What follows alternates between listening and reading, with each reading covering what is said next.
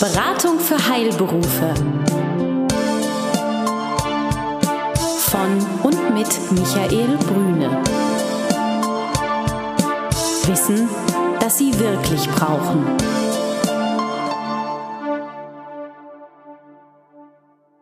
Sie sind Arzt, Zahnarzt oder Apotheker? Dann erhalten Sie von Michael Brüne und seinem Team einen einmaligen Service. Eine unabhängige, individuelle und umfassende Betreuung. Ob Praxis oder Apothekenabläufe, Finanzierung, Personalfragen oder die Planung Ihrer Zukunft. Keine Produkte, keine Provisionen und kein Fachchinesisch. Hier erwartet Sie das, was Sie wirklich brauchen. Klarheit, Transparenz und guter Rat, der Ihnen hilft. Herzlich willkommen, liebe Heilberuflerinnen, liebe Heilberufler. Hier ist sie, die neueste Ausgabe Beratung für Heilberufe, wie immer mit unserem, mit Ihrem Gastgeber. Hier ist Michael Brüne. Hallo, Herr Brüne. Hallo, Herr Kapinski. Guten Tag. Heute geht es um ein weiteres spannendes Thema, wie ich finde. Und es geht auch darum, eine Seminarreihe anzukündigen, die Sie, Herr Brüne, in, ja, wie sagt man, im vierten Quartal dieses Jahres planen. Ganz kurz nur, worum geht's denn da? Ja, genau. Wir sind also im Jahr 2011 mit der Akademie für Heilberufe, machen wir uns auf den Weg, Ärzten Wissen zu vermitteln, wie wir so sagen, Wissen, das sie wirklich brauchen, Wissen, das Ärzte wirklich brauchen.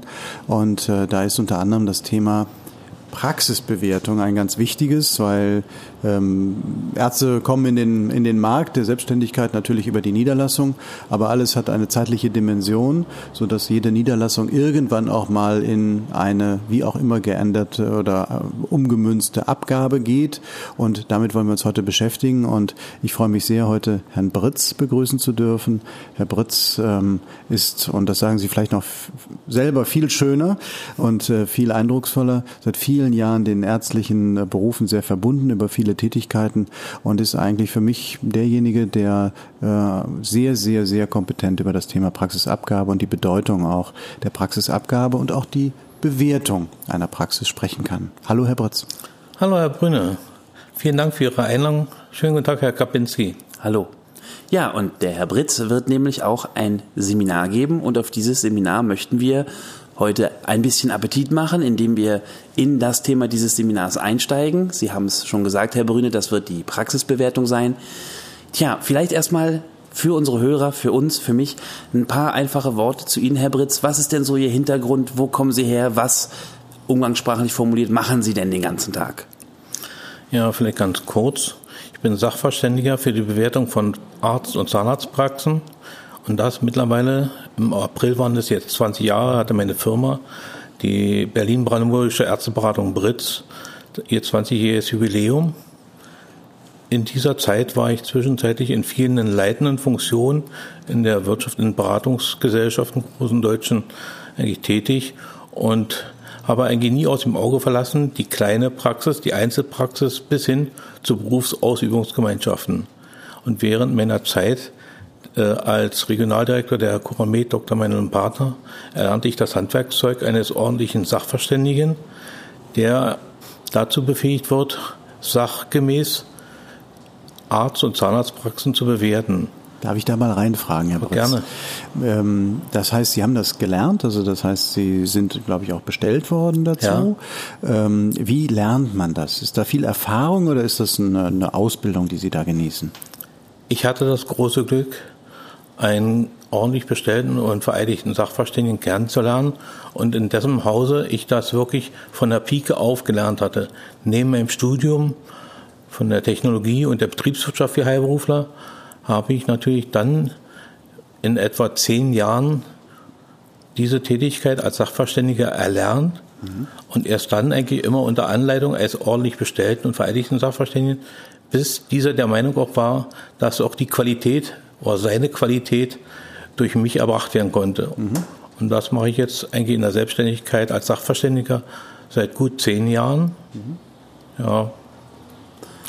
Und habe eigentlich eine Vielzahl für Banken, Versicherungen, auch im Rahmen des Praxisverkaufes, äh, dann eben entsprechend die Praxen bewertet. Bevor wir ins Thema kommen, eine letzte Frage zu Ihnen. Finde ich immer ganz schön plastisch, hatten wir ja bei den anderen Gästen auch die Menschen, die ihre Kunden sind, die zu ihnen kommen, was genau wollen die, was für ein Problem haben die, was lösen sie für die?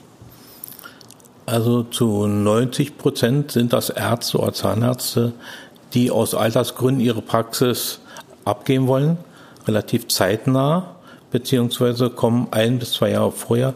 Es kommen aber auch äh, Bitten von Banken, von Versicherern, die sagen, könntest du uns mal das einschätzen, gerade wenn es darum geht, wenn Ehescheidungen sind, wenn Berufsausübungsgemeinschaften auseinandergehen oder ein Einstieg geplant ist eines neuen Arztes, gerade in der heutigen Zeit, wo Berufsausübungsgemeinschaften ganz groß geschrieben werden, nimmt das eigentlich auch dieser Part eigentlich immer mehr zu. Dann kommen wir direkt ins Thema, Herr Brüner, einverstanden. Meine erste Frage wäre anschließend an das, was Sie eben so schön bildhaft geschildert haben. Ähm, wie klar haben die Ärzte und Zahnärzte, die zu Ihnen kommen, eine auch nur annähernd zutreffende Vorstellung vom Wert ihrer Praxis? Also der überwiegende Teil, nein. Die kommen eigentlich recht unbelastet eigentlich zu mir und fragen es. Es gibt natürlich auch einen Teil, die sagen, ja, also was ist meine Praxis eigentlich wert? Ich habe gehört, die kostet 50.000. Und mein erster Satz ist eigentlich immer wieder zu diesen Klienten, es gibt nicht den Wert für eine Praxis, es gibt immer nur den bestimmten Wert für ihre konkrete Praxis. Mhm. Was muss ich denn, wenn ich jetzt Arzt bin und ich komme zu Ihnen, ähm, was ist erstmal grundsätzlich zu beachten, wenn so eine Praxisabgabe ansteht? Sie haben gerade gesagt, die kommen sehr zeitnah zu Ihnen. Da habe ich jetzt so ein Bild. Sie sagen, also Herr Britz, wir haben jetzt ähm, heute, was weiß ich, noch fünf, sechs Monate bis zum Jahresende. Nehmen wir das theoretisch mal an. Und äh, dann sagen wir, zum Jahresende muss die Praxis an den Mann gebracht werden oder an die Frau gebracht werden. Reicht sowas? Das ist schon ein erster wichtiger Punkt, den Sie eigentlich ansprechen, der oftmals unterschätzt wird. Die Kassenärztliche Vereinigung sagt zum Beispiel, der Arzt sollte mindestens acht bis neun Monate, bevor er seine Praxis abgeben will, die Praxis ausschreiben. Was heißt das Ausschreiben? Ausschreiben, ganz kurz, heißt eigentlich, der Arzt muss bedenken, dass er nicht wie ein normaler Unternehmer seine Praxis einfach verkaufen kann, sondern gerade hier in Berlin, wo der überwiegende Anteil von Facharztrichtungen und Hausarztrichtungen äh, geschlossen sind. Das heißt also, er kann sie nicht frei verkaufen, er muss sie über die Kassenärztliche Vereinigung erstmal ausschreiben lassen. Mittlerweile ist es so, dass wir jetzt im Jahre 2011 einige Bereiche, insbesondere im Bereich der Hausärzte und Anästhesisten, keine Niederlassungsbeschränkung mehr haben. Das heißt, der Arzt, der Hausarzt oder der Anästhesist kann seine Praxis frei verkaufen, ohne das Mitspracherecht der KV bei der Ausschreibung zu berücksichtigen. Mhm. Alle anderen sind nach wie vor angehalten, ihre Praxis mindestens neun Monate auszuschreiben. Und das bedeutet, dass er eigentlich schon viel früher, also mindestens ein bis zwei Jahre vor seiner geplanten Abgabe, sich mit einem Fachmann zusammensetzen sollte, der eine Bewertung für seine Praxis vornehmen sollte. Das heißt also, eine Praxisabgabe ist eigentlich eine strategische Vorgehensweise. Auf jeden Fall, mehr denn je in unserer heutigen Zeit, auch insbesondere unter dem Aspekt des neuen Versorgungsgesetzes, das ab 01.01.2012 in Kraft gesetzt wird, wo die KV mittlerweile auch wieder die Möglichkeit hat, in überversorgten Gebieten, Plangebieten, ein Vorkaufsrecht auf seine Praxis ausüben zu können. So sieht es das Gesetz vor. Mhm. Inwieweit das umgesetzt wird, steht allerdings noch in den Sternen. Das wissen wir dann vielleicht im November des Jahres, wenn es dann wirklich konkret vorliegt und dann auch unterschrieben ist im Zweifelsfall. Und dann geht's ja erst los, dass man dann in die Interpretation vieler Dinge geht und die Frage auch immer, wie wird das dann tatsächlich praktisch gelebt. Herr Kapinski. Und ich verstehe Sie schon richtig, für diese Ausschreibung, da waren wir jetzt gerade stehen geblieben, schon da braucht doch der Arzt, der Zahnarzt, wer auch immer, den Wert, ihren Wert, ihre Praxisbewertung, richtig? Oder kommt die erst später? Nein, richtig. Denn wie soll der Arzt eigentlich vorgehen? Wie soll er in eine Verhandlung mit einem Interessenten gehen? Er hat einen Interessenten. Welchen Preis soll er ihm nennen? Aus dem hohlen Bauch heraus? Wir wissen alle, ein zu hoher Preis kann den niederlassungswilligen Arzt abschrecken. Und ein, nieder, ein zu niedriger Preis, ja, wer hat heute schon Geld zu verschenken? Das stimmt. Die Frage ist nur, ähm, und ich bin jetzt mal ganz bewusst äh, provokativ, und das kennen Sie mit Sicherheit aus Ihrer täglichen Beratung.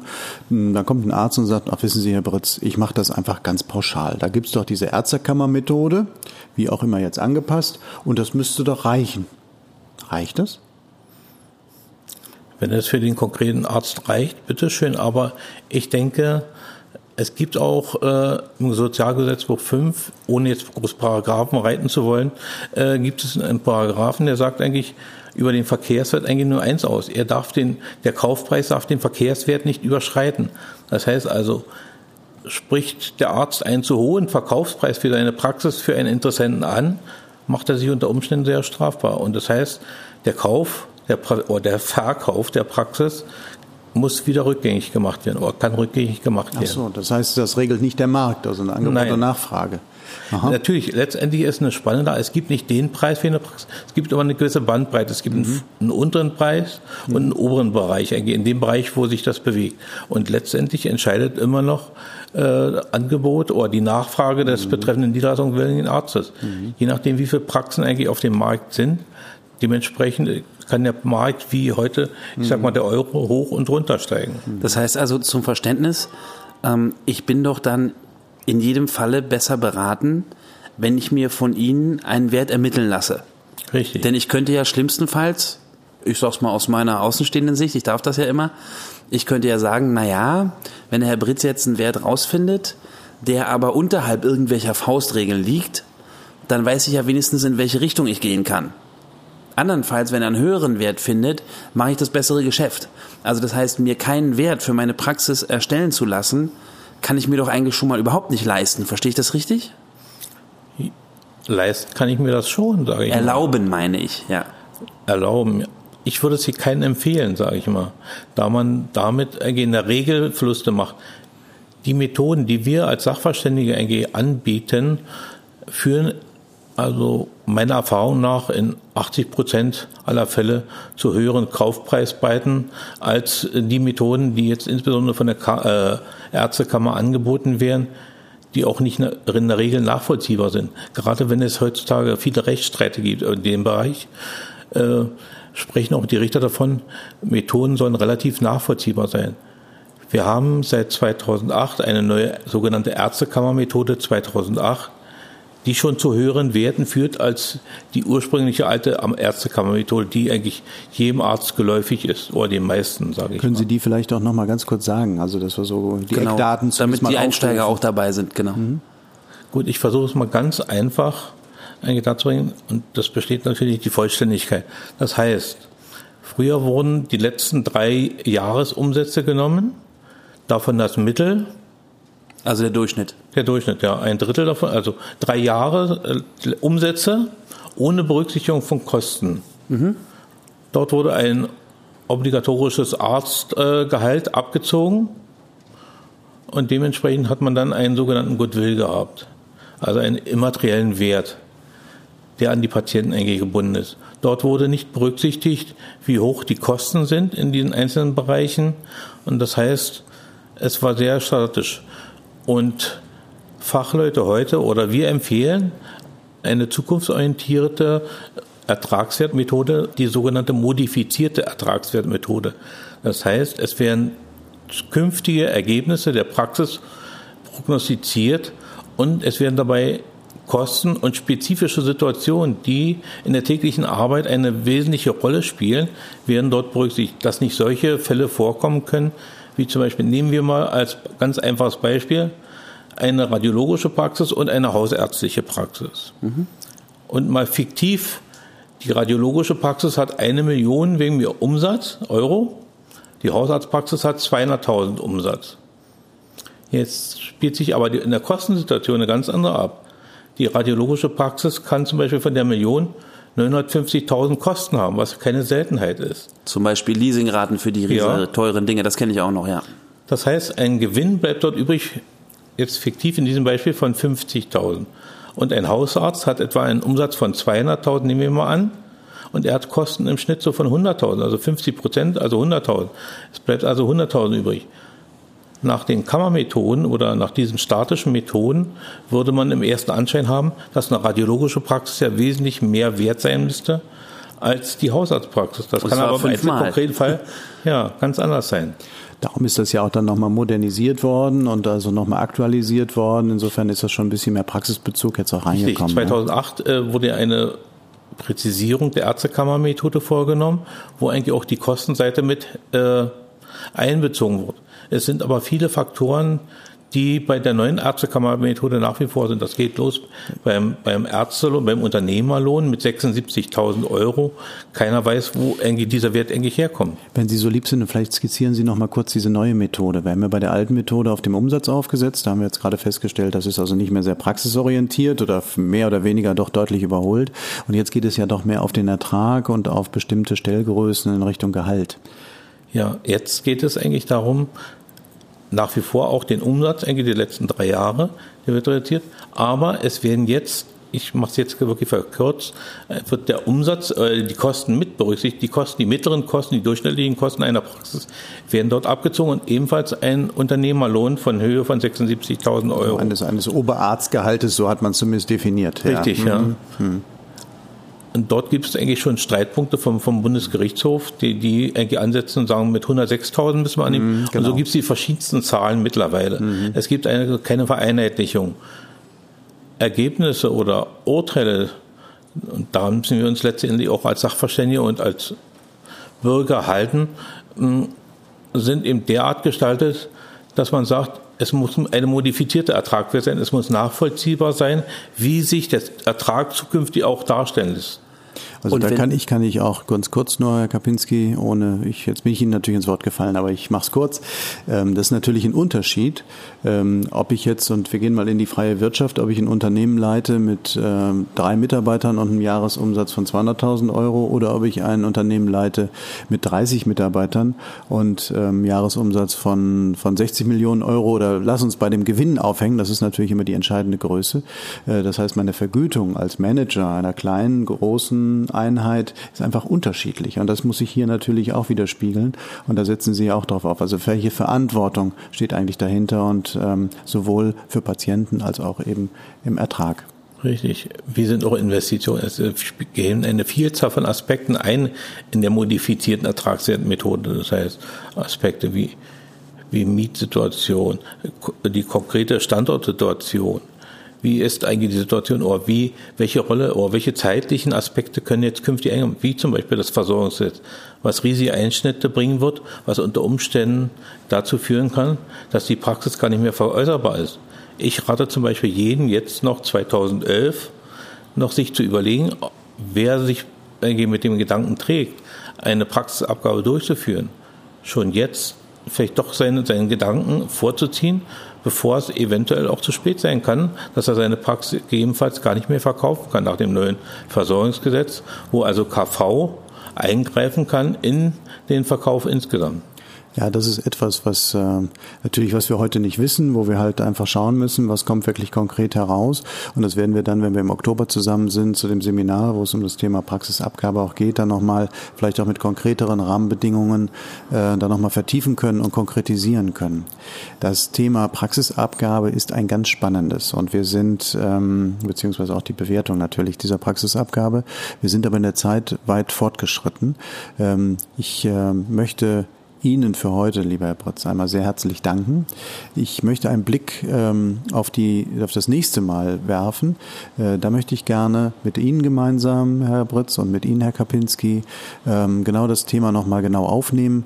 Wo ganz konkret muss man darauf achten? Was ist wichtig? Was ist Ihre äh, wirklich Ihr Nutzen, den, den Sie dem Arzt eben stiften können ähm, bei einer Praxisbewertung? Und worauf sollte der Arzt auch achten? Was kann er vielleicht heute schon tun, wenn er sich heute zwei Jahre vielleicht vor Verkauf ähm, mit dem Thema äh, beschäftigt. Was könnte er tun? Das würde ich gerne beim nächsten Mal beleuchten.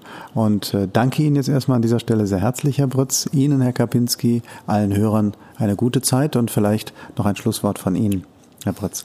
Ja, erstmal vielen Dank, dass ich die Möglichkeit hatte, hier diese Probleme des Praxisverkaufes hinsichtlich auch Praxisbewertung ansprechen zu können. Wichtiger Hinweis nochmal für alle Hörer, ist eigentlich, dass mit dem neuen Versorgungsgesetz auch die Möglichkeit nicht mehr gegeben sein wird, ihren Kassenarztsitz in ein MVZ einzubringen, mhm. ohne dass die Kassenärztliche Vereinigung dort ein Veto einlegt. Und ich denke, es wird nicht mehr so einfach sein, wie es bisher ist, gerade die Kassenarztsitze oder die Praxen noch zu veräußern, indem über den Weg der Einbringung in ein MVZ jeder sollte sich nochmal überlegen und sollte sich bei seinem Berater nochmal sachkundig machen, welche Möglichkeiten es dementsprechend gibt. Mhm. Vielen Dank nochmal. Ja, ich darf mich auch verabschieden, bedanke mich wie immer bei Ihnen, Herr Brünn, dass ich dabei sein durfte. Bedanke mich auch im Namen der Hörer bei Ihnen, Herr Britz, dass Sie uns so Rede und Antwort gestanden haben. Freue mich aufs nächste Mal und bin gespannt auf Ihr Seminar. Ja, und bis dahin allen Hörern alles Gute. Wie immer, wenn Fragen sind, einfach E-Mail schreiben. Die Webadresse gibt es ja gleich zu hören. Und damit bis zum nächsten Mal. Tschüss. Besuchen Sie uns im Web. Mehr Informationen finden Sie unter www.beratung-heilberufe.de